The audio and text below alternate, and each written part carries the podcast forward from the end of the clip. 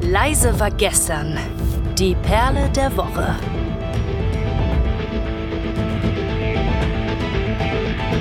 Ein herzerfrischendes Moin Moin und guten Tag hier bei Leise war gestern, dem Time for Metal Podcast und einer neuen Folge der Perle der Woche. Ich bin Pia und ich bin hier wieder zusammen mit Kai. Hallo Kai. Hallo. Und mit dem lieben Flo. Hallo Flo. Hallöchen. Und ich bin euch ja noch schuldig, von wem dieses geniale Careless Whisper Cover ist. Wer die letzte Folge gehört hat, weiß es vielleicht noch. Es ist von Traitor. Hört mal rein. Ziemlich cool. Aber heute haben wir drei neue Song-Empfehlungen für euch. Perle der Woche heißt, wir schmeißen gleich einen Zufallsgenerator an, wie wir das eigentlich immer tun. Und der spuckt uns ein Thema aus, zu dem wir drei jeweils eine Song-Empfehlung aussprechen. Ja, Kai, mach. okay, okay. Ich drücke auf den. Ich mach's ja schon. Ja, zwing mich, zwing. Okay. Ja, okay.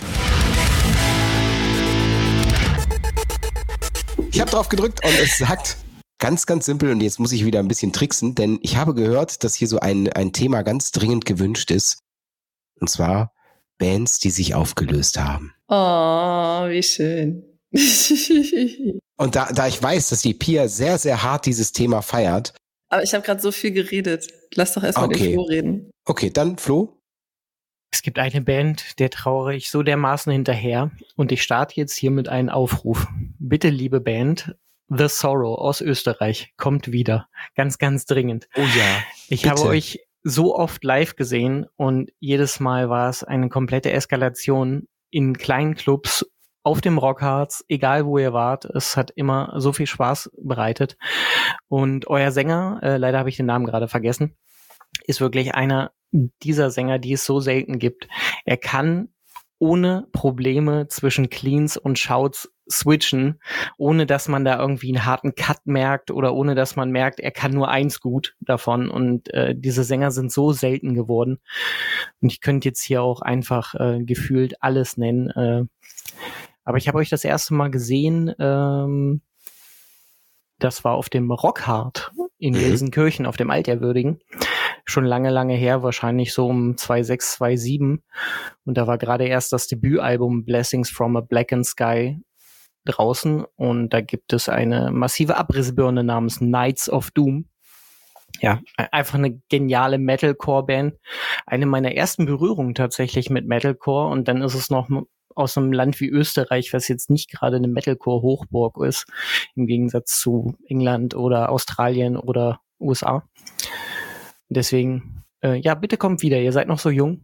Ihr habt noch so viel zu bieten. ja, Kai ist ja eigentlich Spezialist für aufgelöste Bands. Er kennt ja keine anderen. Das stimmt nicht. Das stimmt. Wir müssen aber gerade einmal definieren, ob aufgelöst heißt, dass seit mehr als zehn Jahren nichts Neues gekommen ist oder heißt es, dass sie offiziell bekannt gegeben haben, wir haben uns aufgelöst. Offiziell bekannt gegeben. Ah. Auch, auch wenn das letzte vor, vor äh, ja. elf Jahren hieß, dass der Sänger die Band verlässt und ja. Scheibenkleister.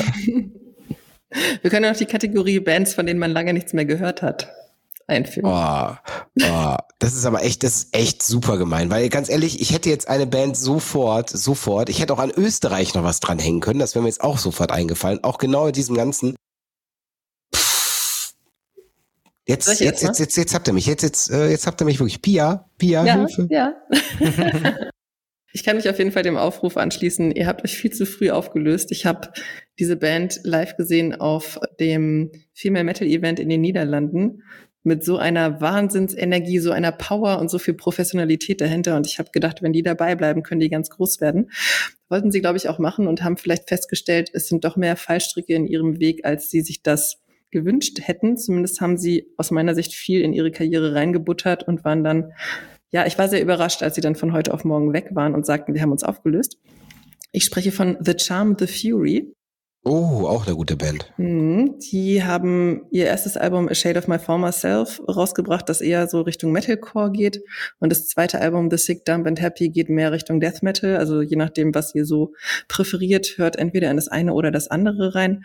Und ich feiere A Testament vom Debütalbum sehr, sehr, sehr hart. Boah, ist das jetzt gemein. auch die Band, nächste Band, wo ich dachte, na, die ist ja auch schon eigentlich nicht mehr da.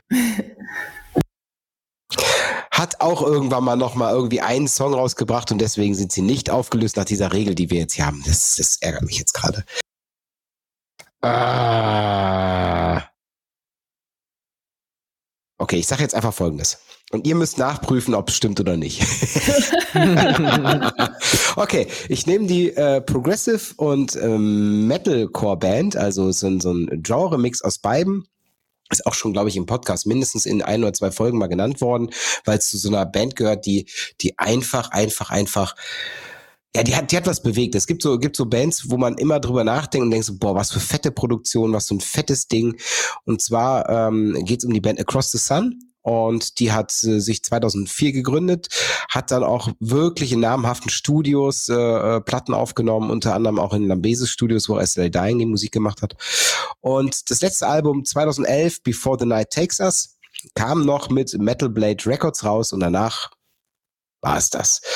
Tja, leider, leider, leider, denn ich finde selbst dieses Album, auch wenn es im Vergleich zu den davor veröffentlichten EPs echt ein paar Schwächen hat. Man merkt, dass da echt viel vom Label reingequatscht wurde. Also sie haben sehr, sehr viel ihr Genre anpassen müssen. Aber irgendwie ist es trotzdem ein geiles, geiles Album. Und ein geiler Song davon ist, naja, der namensgebende Track Before the Night Takes Us ist einfach ultra, ultra cool. Sehr, sehr dynamisch, sehr variabel. Ah, ich liebe diesen Song. Ja. Und dann sagt der Würfel, welcher der drei Songs werden soll.